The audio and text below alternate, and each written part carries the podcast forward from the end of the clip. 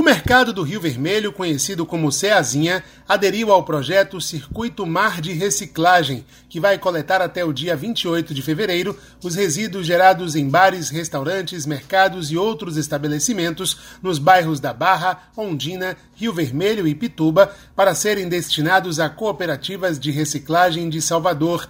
Vão ser recolhidos plástico, alumínio, vidro, caixas de papel e óleo de cozinha. A ação, que colabora para a limpeza e preservação da cidade e promove a inclusão socioeconômica dos catadores, pretende gerar 100 mil reais em renda para as cooperativas. Com informações da Secom Bahia, Alexandre Santana.